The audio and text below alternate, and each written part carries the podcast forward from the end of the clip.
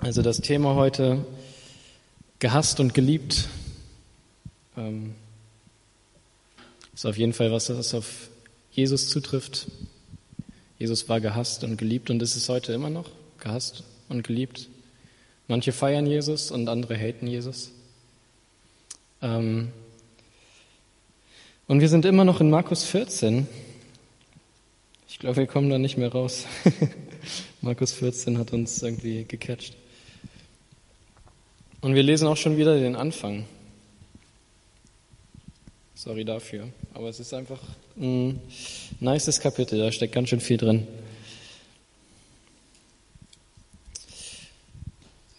Nochmal Vers 1. Es waren nur noch zwei Tage bis zum Fest des Passa und der ungesäuerten Brote. Die führenden Priester und die Schriftgelehrten überlegten, zu welcher List sie greifen könnten, um Jesus festzunehmen und dann umzubringen. Auf keinen Fall darf es während des Festes geschehen, sagten sie. Sonst gibt es ein Aufruhr im Volk.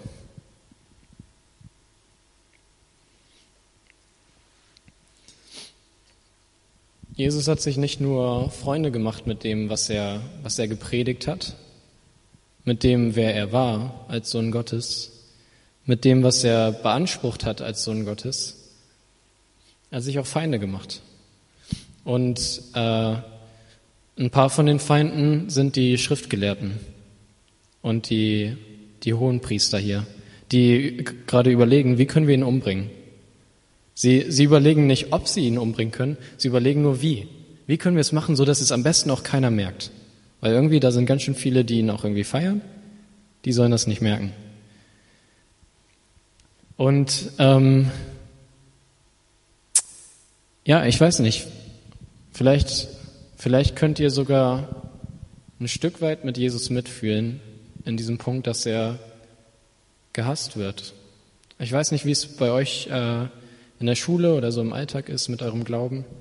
Äh, von ein paar von euch weiß ich, dass so die Mitschüler da gerne drüber lachen, dass ihr so die Christen seid in eurer Klasse. Ähm, ich weiß nicht, vielleicht, vielleicht macht ihr auch schon lieber gar nicht mehr den Mund auf, was das angeht, weil ihr irgendwie schon viele schlechte Erfahrungen gehabt habt oder sowas. Ähm, vielleicht ist es auch nicht so schlimm, aber also Fakt ist einfach, äh, nicht nur Jesus wurde gehatet, sondern auch diejenigen, die an Jesus glauben. Das sagt auch, äh, das sagt Jesus selber in Johannes 15.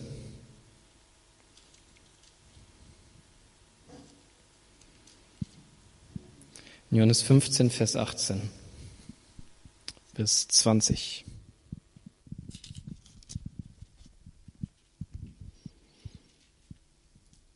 Jesus sagt, wenn die Welt euch hasst, dann denkt daran, dass sie mich schon vor euch gehasst hat. Ah, die anderen Verse lesen wir gleich. Also Jesus sagt, wenn die Welt euch hasst, dann denkt daran, dass sie mich vor euch gehasst hat.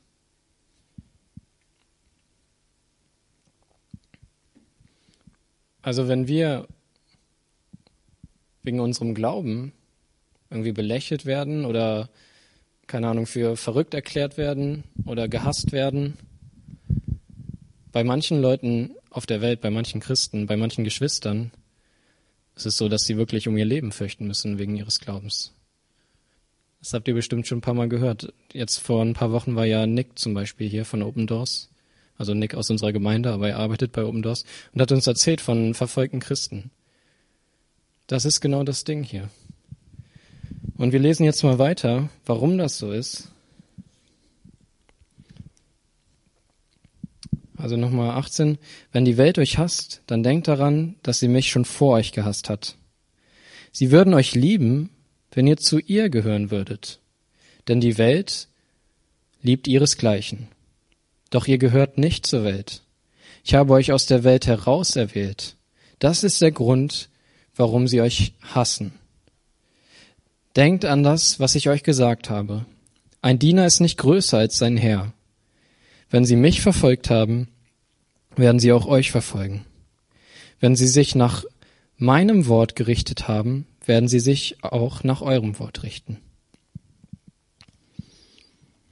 Also Jesus sagt, wundert euch nicht, wenn ihr verfolgt werdet oder wenn ihr gehasst werdet, wenn ihr ausgelacht werdet für euren Glauben, weil das gleiche haben sie auch mit Jesus getan. Jesus sagt, wundert euch nicht, wenn ihr ausgelacht werdet, wenn ihr gehasst werdet wegen eures Glaubens, weil die Welt, die liebt das, was so ist wie die Welt und hasst das, was anders ist. Und diejenigen, die von euch mit auf der Freizeit waren, vielleicht erinnert ihr euch, was die Welt nochmal war, was die Welt ausgemacht hat. Eine Sache, die, die die Welt ausmacht, ist dieses, ich will das, was Gott geschaffen hat, genießen, aber so wie ich es will, nicht so wie Gott es will. Nicht nach Gottes Regeln, sondern nach meinen eigenen Regeln. Und dann ist es irgendwie auch, keine Ahnung, logisch, dass die Menschen Gott hassen, Jesus hassen, weil Jesus redet ihnen in ihr Leben rein. Jesus sagt, das und das kannst du nicht machen, das schon. So und so kannst du die Welt genießen, die Schöpfung, so nicht. Und viele wollen es nicht hören. Wenn, also, wenn uns einer ins Leben reinredet, das zelten wir auch. da haben wir auch keinen Bock drauf. Oder irgendwer, der, der so dahergelaufen ist, äh, der, der dahergelaufen kommt, der nichts mit uns zu tun hat und einfach nur so sagt, so, äh, das kannst du nichts machen. Kennt ihr das, wenn man so im Stress ist und äh, keine Ahnung, gerade irgendwas so zu tun hat und dann kommt irgendwer von der Seite und quatscht einem rein, wie man es besser machen soll? Das ist nicht geil. Und ich glaube, so ähnlich ist es einfach auch für viele Menschen. Warum soll ich mir von einem Gott, den ich eh nicht sehen kann, warum soll ich mir von ihm in mein Leben reinquatschen lassen? Warum soll ich mich vor ihm bücken? Und dann kommt noch hinzu, ich kann ihn gar nicht sehen. Was bist du für ein Idiot, dass du an ihn glaubst? Du kannst ihn nicht sehen. Aber Jesus sagt, wundert euch nicht, wenn das passiert. Das ist nur logisch. Das ist nur logisch. Und ich finde es cool, dass er das sagt, weil manchmal, das kann einen schon verunsichern, oder? So, hä, okay, jetzt lachen alle, hä, bin ich der Weirdo oder was ist jetzt hier los? Es wird nie dazu kommen, dass es alle Jesus feiern. Niemals. Deswegen müssen wir uns auch nicht wundern, wenn irgendwer ja über unseren Glauben lacht, uns irgendwie hatet wegen unseres Glaubens. Und Jesus sagt hier noch eine andere Sache. Er sagt, Natürlich werden sie euch haten, weil sie haben mich gehatet und ich, ich bin doch der Herr und ihr seid die Diener. Wenn sie schon den Herrn, wenn sie schon den König, wenn sie den schon haten, dann doch natürlich auch die, die irgendwie zu ihm gehören. Und ich glaube, wir machen einen Fehler, wenn wir versuchen, das Evangelium von Gott den Menschen immer so zu bringen, dass wir gar nicht anecken. Wenn wir versuchen, dass unsere Freunde in der Schule oder in der Uni oder auf der Arbeit, dass sie alle unseren Glauben feiern, ich glaube, dann bringen wir ihnen ein falsches Evangelium. Also denkt nicht, okay, mein oberstes Ziel ist es jetzt, dass alle meine Freunde meinen Glauben feiern. Wäre schön, wenn es so wäre, aber wenn wir das machen, dann verbiegen wir irgendwann das Evangelium.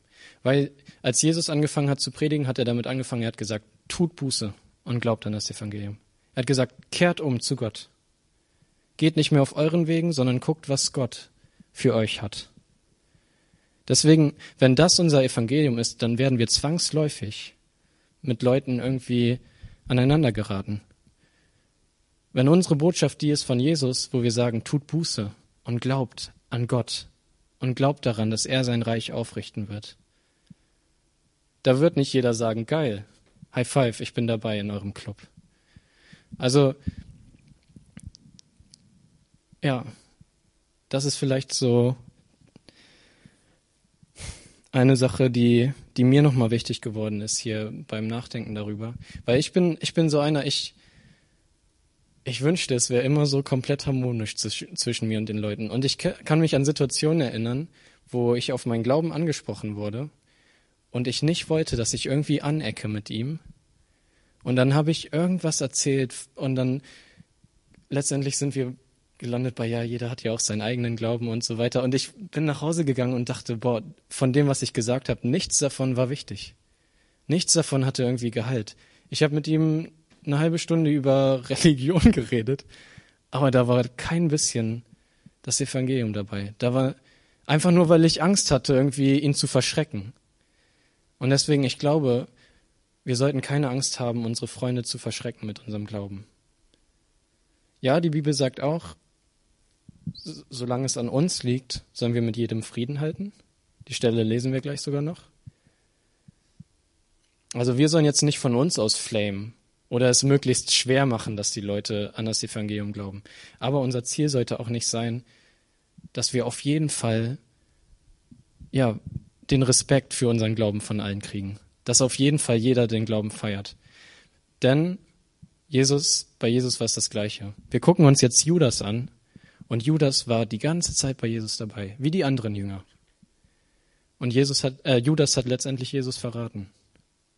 Also wenn Judas schon alles mitbekommen hat, dann hat er doch die besten Voraussetzungen dafür, zu sagen, ja, das mit dem Glauben ist eine super Sache, das mit dem Evangelium richtig geil, bitte für mich auch.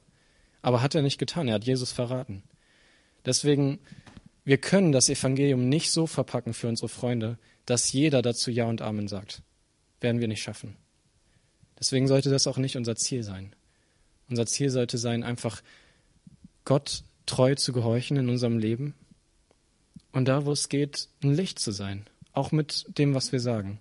Und dafür beten, dass sich Türen öffnen, dass wir unseren Freunden das erklären können, was wir glauben. Und nicht jeder, nicht jeder hatet das. Ich will jetzt auch nicht irgendwie alles schwarz meinen. Es ist, also ihr wisst es ja selber. Viele nehmen es auch an, viele feiern es. Okay, aber jetzt einmal kurz weitergedacht. Ich meinte schon, wir gucken uns jetzt Judas an. Wir werden gehatet für unseren Glauben. Jesus wurde gehatet für das, was er war. Und wir gucken uns jetzt an, wie Jesus damit umgegangen ist. Und da hatte ich ja schon mal vorweggenommen in der WhatsApp-Gruppe, es geht um Feindesliebe. Sorry, darum seine Feinde zu lieben. Also nochmal zurück in Markus 14. Und wir überspringen jetzt immer mal wieder ein paar Stellen. Die nächste Stelle, die, die jetzt käme, das haben wir schon gelesen, das war die Frau, die dieses Ölfläschchen zerbrochen hat und Jesus gesalbt hat. Und dann haben ja die Jünger gesagt, so, ah, das hätten wir auch verkaufen können. Interessanterweise steht im Johannesevangelium, dass Judas derjenige war, der angefangen hat zu meckern. Im Johannesevangelium steht, Judas hat angefangen zu meckern. So, hä, das hätten wir doch verkaufen können. Und die anderen Jünger sind mit eingestimmt. Und dann steht da noch interessanterweise die Info, Judas hat das einfach nur gesagt, weil er ein Dieb ist und weil er auf die Kasse aufgepasst hat von den Jungs und Bock hatte, wieder ein bisschen was für sich abzuzweigen. Also hier in Markus wird es uns nicht geschildert, aber in der Geschichte steckt Judas eigentlich auch schon mit seinen Fingern drin. Okay, aber wir lesen jetzt mal Vers 10 und 11. Das ist jetzt nach der Geschichte mit der Salbung. Danach ging Judas Iskariot, einer der zwölf Jünger, zu den führenden Priestern und bot ihnen an, dafür zu sorgen, dass sie Jesus in ihre Gewalt bringen könnten. Die führenden Priester waren erfreut, als sie das hörten und versprachen Judas dafür Geld. Von da an suchte er nach einer günstigen Ge Gelegenheit, Jesus an sie zu verraten. Also hier macht Judas jetzt Nägel mit Köpfen. Die Schriftgelehrten haben Bock, Jesus umzubringen und Judas, einer der Jünger, überlegt sich, jo, das ist eigentlich eine gute Sache, um Cash zu machen. Ich gehe zu ihnen, sage, gib mir Geld, ich gebe euch Jesus. Und von da an ist Judas die ganze Zeit am gucken, wann, wann ist der passende Augenblick, um ihn auszuliefern. Jetzt kommt die Stelle, die wir schon gelesen haben, wo Jesus seine Jünger losschickt, um das Passa vorzubereiten. Und wir lesen mal weiter in Vers 17. Ich muss umblättern. Als es Abend geworden war, kam Jesus mit den Zwölf, während sie bei Tisch waren, und aßen. Äh, warte, nee. kam Jesus mit den Zwölf. Während sie bei Tisch waren und aßen, erklärte er, ich sage euch, einer von euch wird mich verraten. Einer, der hier mit mir ist. Die Jünger waren bestürzt und einer nach dem anderen fragten ihn, doch nicht etwa ich. Es ist einer von euch zwölf, erwiderte er. Einer, der mit mir das Brot in die Schüssel taucht. Der Menschensohn geht zwar den Weg, der ihm in den Schriften vorausgesagt ist, doch wehe dem Menschen, durch den er verraten wird. Für diesen Menschen wäre es besser, er wäre nie geboren worden. Tschüss. In Johannes, im Johannesevangelium kriegen wir wieder ein bisschen mehr Infos. Da, ähm, da kriegt man mit, dass Jesus genau weiß, dass es Judas ist, der ihn verraten wird. Aber was macht Judas hier? Er sagt das nochmal vor allen. Er sagt, einer von euch wird mich verraten. Und für diese Person wäre es besser, er wäre nie geboren worden. Und ich glaube, ich persönlich glaube, dass Jesus das nicht gesagt hat, weil er hier Judas vorher schon verfluchen möchte oder sowas. Jesus weiß genau, welchen Weg er geht. Er sagt, der Menschensohn, also ich, ich muss eh sterben, so wie es die Schrift vorausgesagt hat. Aber in der Bibel, diese Momente, wo Gott jemandem Gericht verkündet, wo er sagt, hier, das, das ist dein Schicksal, dass du draufgehst wegen dem, was du gemacht hast. Das waren auch immer Momente, wo, wenn die Person das gehört hat und umgekehrt ist, Gott gnädig war und aufgehört hat. Denkt an Ninive, an die Story von Jona. Da war die Botschaft, die Jona dem Volk bringen sollte in Ninive, Gott wird euch töten. Und dann sind die Leute umgekehrt und Gott hat sie nicht getötet. Oder Gott lässt einem König von äh, Juda, nämlich Hiskia, einmal sagen, dass er sterben wird an der Krankheit, die er gerade hat. Und dann bittet Hiskia, dass er nicht sterben muss an der Krankheit. Und Gott sagt, ja, okay, du wirst genesen und 15 Jahre nochmal weiterleben. Also, es steht hier nicht drin, aber ich persönlich glaube, dass Jesus hier auch Judas offenbart, welchen Weg er eingeschlagen ist. Dass Jesus hier das nochmal ganz klar ihm aufzeigt. Und ich glaube, Jesus macht das, weil ihm Judas immer noch am Herzen liegt. Weil er Judas klar machen will, was auf ihn wartet.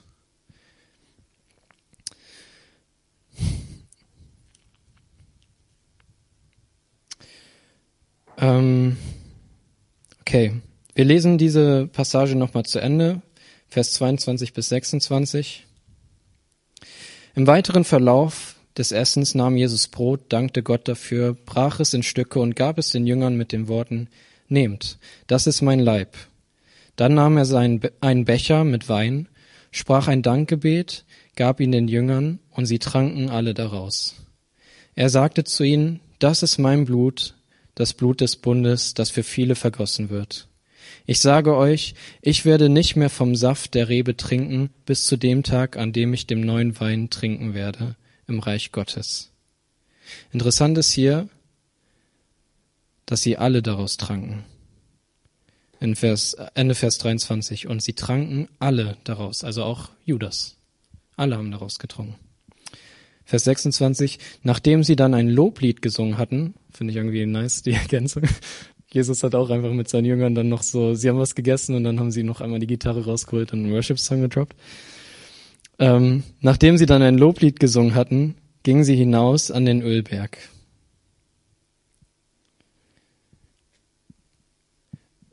Was ich hier bemerkenswert finde, ist, Jesus weiß die ganze Zeit schon, was bei Judas geht. Er weiß es schon. Er weiß, dieser Mann, mit dem ich alles geteilt habe, der wird mich verkaufen, der wird mein Leben verkaufen, so dass ich sterbe und er sich daran bereichert. Aber was Jesus macht, ist, er, er schließt ihn nicht aus. Er gehört trotzdem noch zu den Zwölf dazu. Trotzdem feiert er mit ihm das, mit ihm das Abendmahl. Trotzdem darf er trinken, trotzdem darf er essen. Trotzdem ist er dabei, wenn sie das Loblied singen und dann rausgehen. Da ist nichts von Jesus, der irgendwie, äh, ja, der irgendwie Judas von da an außen vor lässt. Gut, wir lesen an einer anderen Stelle, dass Judas dann irgendwann auch den Raum verlässt und dann wiederkommt. Also wahrscheinlich ist er, wenn sie in den Garten gehen, ist er, glaube ich, gar nicht mehr dabei. Aber er geht von sich aus. Es ist nicht Jesus, der ihn rauspusht. Es ist Jesus, der ihm, der ihm klar macht, welchen Weg er eingeschlagen hat, aber der ihn trotzdem immer noch in der Crew behält. Und nicht nur Judas hat sich ja zu, überlegt, dass er ein Feind von Jesus sein will, sondern da sind ja auch noch die ganzen äh, Schriftgelehrten und Hohepriester. Und als die dann Jesus gefangen nehmen, das werden wir uns in ein paar Wochen angucken, da nimmt Petrus, schlägt ihm einen das Ohr ab, vielleicht kennt ihr die Story noch, und Jesus heilt dieses Ohr. Er könnte auch sagen, so, endlich, du hast es verdient, Mann, du willst mich umbringen, ich bin unschuldig. Nein, so ist Jesus nicht. Jesus liebt seine Feinde. Jesus macht keinen Unterschied zwischen dem, zwischen denen, die ihn lieben und zwischen denen, die ihn hassen. Zumindest nicht darin, wie er ihnen begegnet, mit welcher Liebe er ihnen begegnet. Er macht schon einen Unterschied damit, dass die, die ihn leben und zu seiner Familie gehören, den schenkt er ziemlich viel. Die kriegen alles. Da macht er schon einen Unterschied, was den Lohn angeht. Aber indem er jemandem begegnet, da segnet er jeden, ob Feind oder Freund.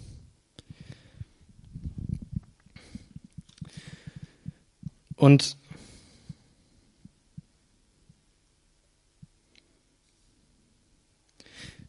ich finde, das sollten wir uns zum Vorbild nehmen, dass Jesus wirklich seine Feinde liebt, aktiv liebt, nicht liebt im Sinne von, ja, ich will ihm halt nichts Böses, aber ansonsten will ich auch nichts mit ihm zu tun haben.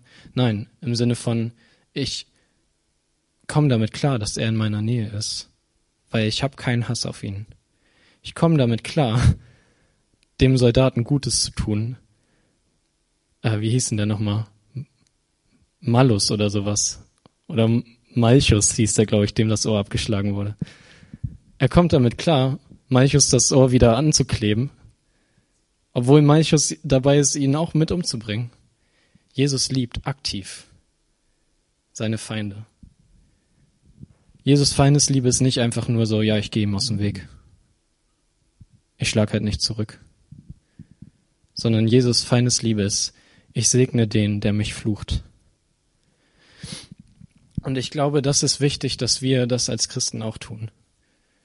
Egal, ob es jetzt ist, dass die Freunde einfach über uns lachen, dass wir belächelt werden als Christen, oder ob sie wirklich uns richtig haten für unseren Glauben. Ich glaube, es ist mega wichtig, dass wir unsere Feinde lieben.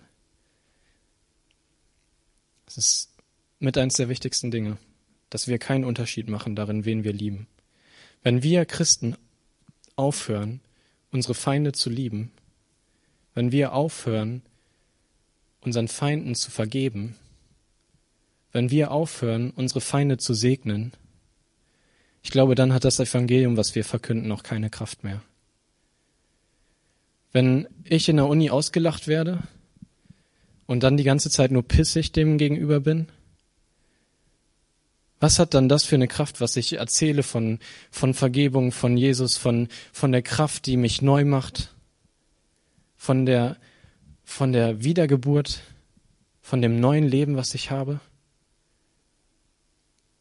Das hat, das hat dann doch, das ist doch dann ein Fake. Dann mache ich mir doch selber was vor, wenn ich das erzähle, aber gleichzeitig genauso zurückpisse, wie der andere mich mir ans Bein pisst. Deswegen, ich glaube, die Feindesliebe, wenn wir die vergessen,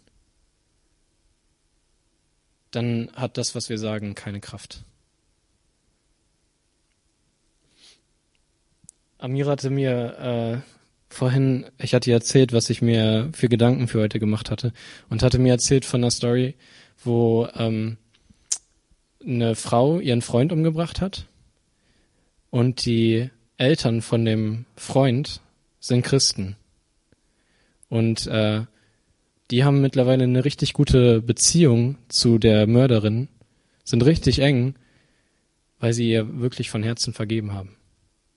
Weil, weil sie sie gesucht haben und ihr klar gesagt haben, wir vergeben dir. Und weil, weil sie, weil sie ganz ehrlich sagen, uns wurde so viel vergeben, wie können wir nicht dieser Frau vergeben? Es gibt ziemlich viele YouTube-Videos, wo irgendwie vor Gericht, keine Ahnung, äh, einer wurde getötet und jemand von den Angehörigen geht zu dem Täter und sagt, nimmt ihn vielleicht in den Arm, auf jeden Fall geht hin und sagt aufrichtig, ich vergebe dir. Ich vergebe dir. Das ist Feindesliebe. Wirklich auch unseren Feinden zu vergeben unseren Feinden Gutes zu tun. Das hat Jesus gemacht mit uns. Das müssen wir uns klar machen. Wir waren Jesus Feinde. Jesus ist gestorben wegen unserer Sünde. Aber Jesus hat uns vergeben. Und Jesus geht diese, diese Freundschaft mit uns ein. Ist das nicht krass? Wir staunen über die Eltern, die zu der Mörderin von ihrem Sohn eine gute freundschaftliche Beziehung aufbauen. Genau das Gleiche hat Jesus mit uns gemacht.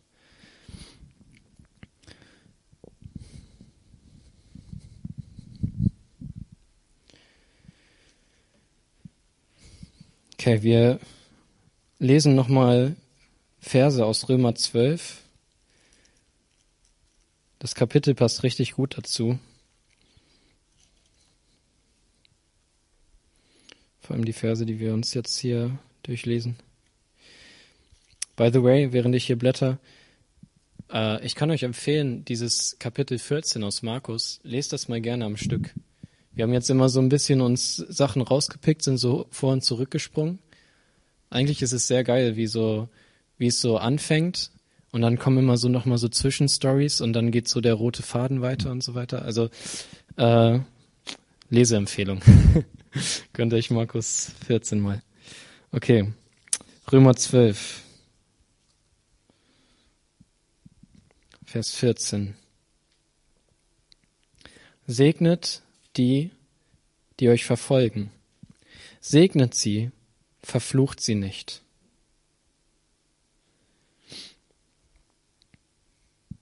Vers 17. Vergeltet niemand Böses mit Bösem. Bemüht euch um ein vorbildliches Verhalten gegenüber jedermann. Wenn es möglich ist, und soweit es an euch liegt, lebt mit allen Menschen in Frieden. Rächt euch nicht selbst, liebe Freunde, sondern über, überlasst die Rache dem Zorn Gottes.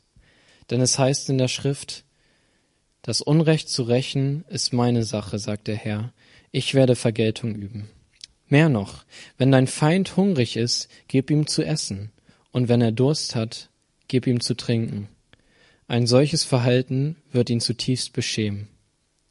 Lass dich nicht vom Bösen besiegen, sondern besiege Böses mit Gutem.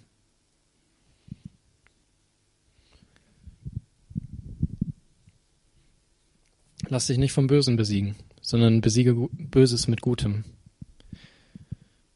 Hier die Stelle spricht davon, wenn unser Feind irgendwie Not hat, wenn er Hunger hat, sollen wir ihm was geben. Und wisst ihr, letztendlich diese Feindesliebe, wenn wir das hier lesen, merken wir, okay, eigentlich dieses, dieses Wort Feind passt gar nicht mehr. Wenn jemand sich in den Kopf gesetzt hat, er ist unser Feind oder so, sollten wir ihn nicht zu unserem Feind machen. Wir sollten ihn nicht so behandeln. Und das wird die Person beschämen. Das bringt die Person vielleicht zur Umkehr. Das ist, dass sie die Person merkt, oh krass. Das, was die was hier meine Freundin immer erzählt von äh, hier Jesus und Evangelium und so weiter. Boah, krass. Ich merke, da ist was in ihrem Leben. Dass, dass sie so stark ist, dass sie einfach, dass sie diese ganzen Flames von außen, diesen ganzen Beschuss, dass, dass es sie nicht juckt, dass sie trotzdem Liebe hat für die Leute, die so sie haten. Trotzdem ist da Liebe. Krass. Ja. Okay, also wir sollten uns nicht wundern, zusammengefasst vielleicht, worum ging es heute? Wir sollten uns nicht wundern, wenn wir wegen unseres Glaubens gehasst werden oder belächelt. Wir sollten nicht anfangen, das Evangelium irgendwie so zu verpacken, dass wir nicht mehr anecken, weil dann machen wir das Evangelium irgendwann, verfälschen wir das. Sondern wir, wir können ruhig mutig sein mit dem, an was wir glauben und können uns sicher sein, der eine oder andere findet's komisch. Ist halt so. Darf er ruhig. Ja, und wie sollen wir den Leuten begegnen, die uns auslachen, die uns haten? Wir sollen sie lieben. Wir sollen unsere Feinde lieben. Wirklich ihn vergeben und vergessen. So wie Jesus das mit uns gemacht hat. Und ihnen weiterhin Gutes geben. Sie weiterhin begrüßen. Sie weiterhin herzlich willkommen heißen. Ja.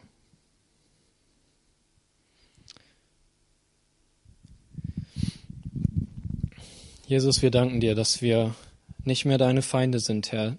Wir, wir waren deine Feinde von uns aus. Wir haben dich abgelehnt, Herr. Wir, wir wollten lieber der, der Sünde folgen als dir. Wir hatten keinen Bock, dass du uns irgendwie reinreden kannst.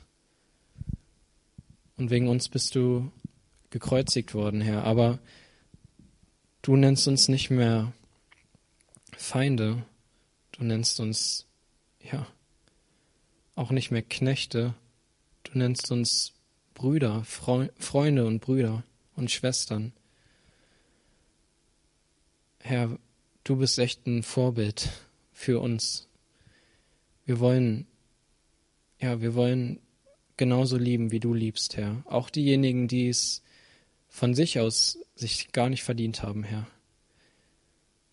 Auch diejenigen, die Schlimmes getan haben, Herr die an uns oder an unserer Familie Schlimmes tun, Herr. Wir wollen sie trotzdem lieben, Herr. Und ja, ich muss auch an, an die Ukraine denken, Herr. Wir, wir, wollen nicht, wir wollen nicht Menschen zu, zu unserem Feind machen. Wir wollen nicht die Russen zu unserem Feind machen, Herr, sondern wir wollen, wir wollen auch die Russen lieben, Herr. Und bei all dem Schrecklichen, was passiert. Es ist gut, Herr, dass du es siehst und dass du gerecht bist, Herr. Dass du irgendwann jede Träne abwischen wirst. Und dass jeder, der bis zum Schluss über dich lacht, Herr, und ja, schlimme Dinge tut,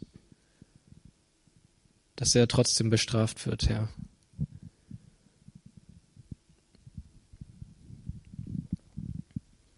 Ja, wir wollen dich bitten, dass du uns hilfst zu lieben und wir wollen dich bitten, dass du uns hilfst, dich zu lieben, dir zu gehorchen und dass du uns auch hilfst, vor unseren Freunden ehrlich zu sein mit unserem Glauben, uns nicht zu verstellen, das nicht zu verstecken, Herr.